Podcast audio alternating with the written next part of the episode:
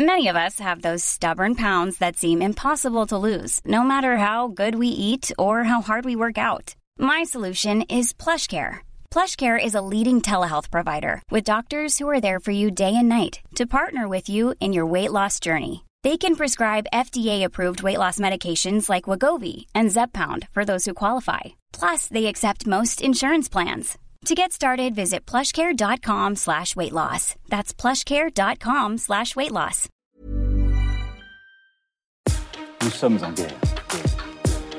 Moi, moi, je, personnellement, je m'étouffe. Accélère Accélère Ils sont aux ordres du pognon Faut laisser la star tranquille. Au moment où nous enregistrons ces actualités, le sous-marin est encore porté disparu dans l'océan Atlantique où il était parti explorer euh, l'épave du Titanic. À bord donc, 5 personnes dont nous n'avons euh, pour l'instant aucune nouvelle. Alors on va voir aujourd'hui les derniers éléments euh, de l'enquête, les inquiétudes ainsi que les dernières informations, mais aussi prendre le temps d'analyser les débats autour de ce tourisme d'un nouveau genre. Salut c'est Hugo, j'espère que vous allez bien, c'est donc le sujet à la une des actualités du jour. Bon alors que s'est-il passé? Eh bien, dimanche dernier, dans la matinée, un petit sous-marin touristique a plongé en mer dans l'océan Atlantique au large du Canada avec cinq personnes à son bord, dont euh, notamment le français Paul-Henri Narjolet, qui est spécialiste du Titanic. Le but de cette expédition était d'aller euh, observer l'épave du Titanic, ce célèbre paquebot qui a fait naufrage en 1912 après avoir heurté un iceberg. Alors en théorie, l'expédition devait durer euh, près de 8 heures mais les autorités ont perdu tout contact avec le sous-marin au bout d'une heure 45, et c'est donc à ce moment-là qu'ils ont euh, donné l'alerte. Alors depuis, une vaste opération de recherche a été lancée, elle mobilise à la fois des forces américaines, canadiennes ou encore françaises. L'objectif, c'est donc de tenter de retrouver l'appareil et ce avant euh, ce jeudi, puisque théoriquement, les réserves d'oxygène du sous-marin pourraient être euh, épuisées au cours de la journée euh, de jeudi. Alors, qu'ont donné les recherches jusqu'à présent au moment où je tourne, à savoir donc ce mercredi dans l'après-midi? Eh bien, ce mercredi, des bruits réguliers sous l'eau, comme des coups, ont été captés et entendus, même si rien ne dit pour le moment pour sûr qu'ils proviendraient de ce sous-marin. Le sous-marin aurait pu être endommagé ou alors aurait pu avoir un problème d'électricité ou de communication. Et ces bruits ont en tout cas déplacé les opérations de recherche pour tenter donc de les centrer autour de ces sons. Mais ce que met en tout cas en lumière ce tragique événement, c'est ce que l'on appelle souvent le tourisme de luxe. Je le disais, il y a donc 5 personnes à bord de ce tout petit sous-marin, et c'est d'ailleurs sa capacité maximale. Mais ce qu'il faut savoir, c'est que cette expérience sous-marine pour approcher euh, l'épave du Titanic, elle a un prix. En effet, il a fallu euh, débourser près de 250 000 dollars pour euh, obtenir son billet, soit environ 229 000 euros. Ce genre d'expédition fait écho d'ailleurs à un autre type de tourisme, cette fois-ci euh, dans les airs. On a par exemple pas mal entendu parler du tourisme spatial qui consiste à effectuer donc des courts séjours dans l'espace. On a déjà eu l'occasion d'en suivre quelques-uns, menés euh, notamment par des entreprises de milliardaires Richard Branson, Elon Musk ou encore Jeff Bezos.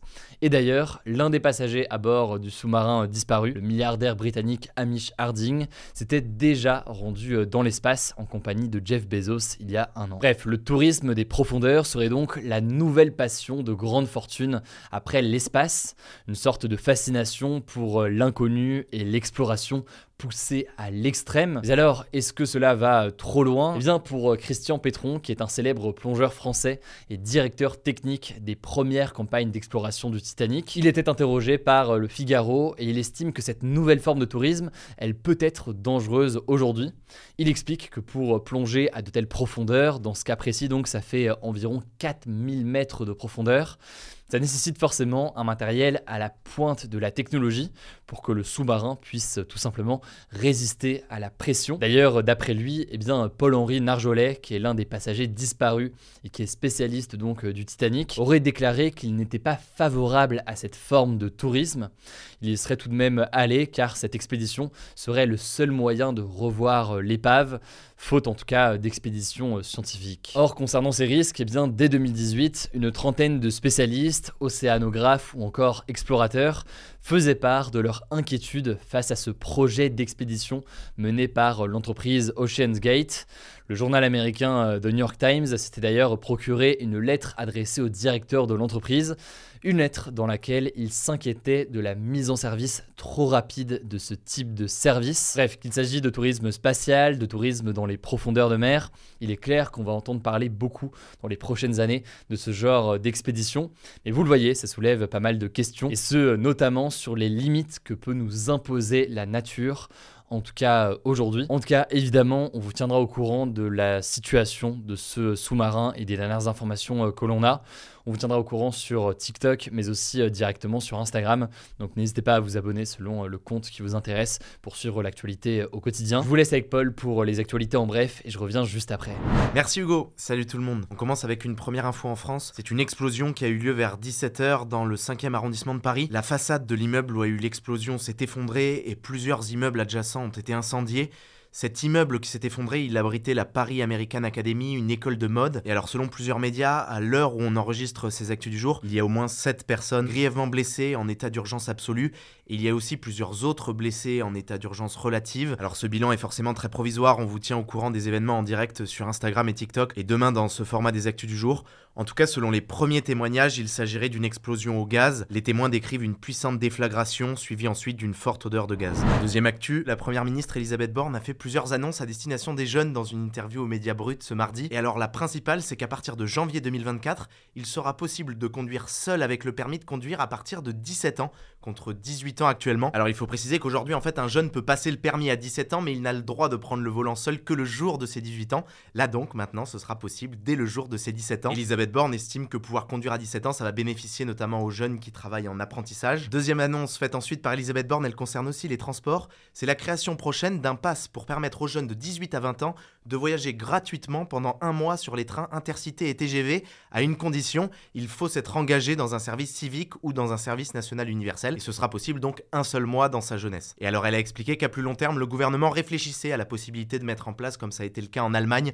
un pass illimité pour le train pour les jeunes, mais que ce n'était pas encore d'actualité. Alors il y a eu d'autres annonces, je vous les liste comme ça, la rénovation de 12 000 logements de résidence universitaires, une augmentation du montant des bourses en Outre-mer et enfin des formations pour les enseignants pour qu'ils puissent aider à lutter contre le harcèlement scolaire et les violences homophobes. Troisième info en France, le gouvernement a annoncé officiellement ce mercredi la dissolution du mouvement écologiste Les Soulèvements de la Terre. Ce mouvement, il a été créé en 2021, il rassemble aujourd'hui des organisations paysannes et écologiques diverses de gauche, d'extrême gauche, comme la Confédération paysanne ou encore les associations Alternativa ou Attaque. Et alors depuis plusieurs mois, Les Soulèvements de la Terre a organisé des manifestations pour dénoncer plusieurs projets d'infrastructures qu'il estime néfastes pour l'environnement par exemple un projet de méga-bassine à Sainte-Soline, ou encore plus récemment un projet de ligne de train qui doit relier Lyon et Turin. Et alors dans le cadre de ces manifestations-là, il y a eu des affrontements entre des manifestants et les forces de l'ordre, et le ministre de l'Intérieur, Gérald Darmanin, accuse du coup les soulèvements de la Terre d'être à l'origine d'actions violentes, et il a expliqué, je cite, qu'aucune cause ne justifie que l'on blesse des policiers ou des gendarmes, mais de son côté, les soulèvements de la Terre dénoncent, je cite,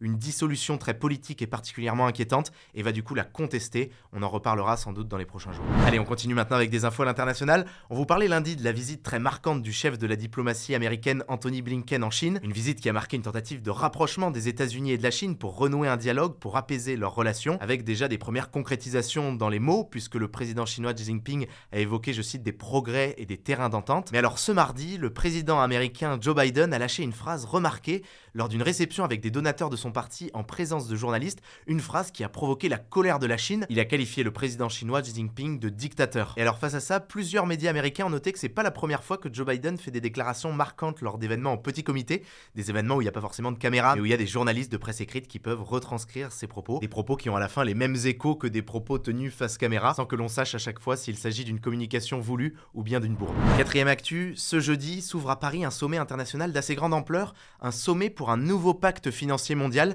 qui est organisé à l'initiative du président français Emmanuel Macron, avec la présence de nombreux chefs d'État et de gouvernement internationaux. Et le but affiché, c'est que les pays les plus riches du nord de la planète aident financièrement les pays en développement du sud de la planète à lutter contre le changement climatique, dans le contexte où aujourd'hui les pays les plus pauvres n'ont pas les moyens aujourd'hui d'engager de transition énergétique, alors que ce sont ceux qui sont statistiquement les plus affectés par les catastrophes naturelles et qui ont pourtant historiquement le moins pollué. L'un des enjeux du sommet, ça va donc être de décider de mesures pour récolter des financements pour les pays en développement. Il pourrait être question par exemple d'une taxation du transport maritime, mais alors il ne s'agira pas juste d'une simple collecte de financement. L'autre enjeu, ça va être la dette des pays en développement. En effet, une très grande partie des pays en développement qui sont les plus vulnérables au changement climatique sont en situation de surendettement, ce qui fait qu'il est compliqué pour eux d'emprunter de nouveau de l'argent et notamment du coup de reconstruire quand il y a des catastrophes climatiques, ce qui nécessite beaucoup d'emprunts. Du coup, lors de ce sommet, ce qui pourrait être décidé, c'est de permettre à certains pays de suspendre leur remboursement de dette en cas de catastrophe climatique. Et rendez-vous en tout cas dans ce format des actus du jour dans les prochains jours pour savoir ce qui a été décidé. On continue avec une note positive. L'Islande a décidé d'interdire jusqu'à fin août la chasse à baleine au nom du bien-être animal. Ces chasses à la baleine, elle est souvent faite avec des harpons explosifs, sauf que dans une bonne partie des cas, ces harpons ne permettent pas de tuer la baleine sur le coup et les baleines souffrent du coup d'une lente agonie. Alors pour l'instant, l'Islande n'a décidé que d'une interdiction temporaire, mais le Premier ministre islandais a dit qu'il réfléchissait à ce que ça devienne permanent. Ça pourrait donc marquer la fin de cette pratique controversée dans un des trois derniers pays du monde qui l'autorisent, car oui, à part l'Islande, il y a encore aujourd'hui juste la Norvège et le Japon qui autorisent la chasse à la baleine, alors que la majorité des pays du monde ont eux décidé d'y mettre fin en 1986. Et alors il faut noter aussi qu'une des raisons qui pousse l'Islande à prendre cette décision, c'est qu'il y a aussi ces dernières années une baisse de la demande pour la viande de baleine, et en Islande, la dernière entreprise qui chasse activement la baleine avait annoncé que cette année serait sa dernière année de chasse à la baleine à cause de la baisse de rentabilité de cette pêche. Dernière actu de ce en bref, ce mercredi 21 juin, à 16h57 précisément, c'était le solstice d'été, l'événement astronomique qui marque le début de l'été dans l'hémisphère nord et qui correspond aussi au jour le plus long de l'année dans notre hémisphère nord, avec par exemple 16h15 de jour à Paris. Ça veut dire aussi qu'à partir de maintenant, la durée de lumière, la durée du jour va baisser pour arriver au jour le plus court de l'année, le jour du solstice d'hiver, le 21 décembre. Et alors je me souviens que l'année dernière, certains nous avaient demandé plus d'explications, et oui en fait on se rappelle pas toujours pourquoi, mais en fait cette durée du jour variable, ça s'explique par le fait que l'axe de notre planète Terre, il n'est pas droit, il est incliné de 23 degrés par rapport au Soleil, ce qui fait que les continents ne sont pas exposés de la même façon au Soleil toute l'année, à mesure que la Terre tourne autour du Soleil. En France, l'exposition dure beaucoup plus longtemps en été qu'en hiver. Voilà, c'est la fin de ce résumé de du jour. Évidemment, pensez à vous abonner pour ne pas rater le suivant, quelle que soit d'ailleurs l'application que vous utilisez pour m'écouter. Rendez-vous aussi sur YouTube et sur Instagram pour d'autres contenus d'actualité exclusifs. Écoutez, je crois que j'ai tout dit, prenez soin de vous et on se dit à très vite. Mom deserves the best, and there's no better place to shop for Mother's Day than Whole Foods Market. They're your destination for unbeatable savings, from premium gifts to show-stopping flowers and irresistible desserts. Start by saving 33% with Prime on all body care and candles. Then get a 15-stem bunch of tulips for just $9.99 each with Prime. Round out Mom's menu with festive rosé, irresistible berry chantilly cake, and more special treats. Come celebrate Mother's Day at Whole Foods Market.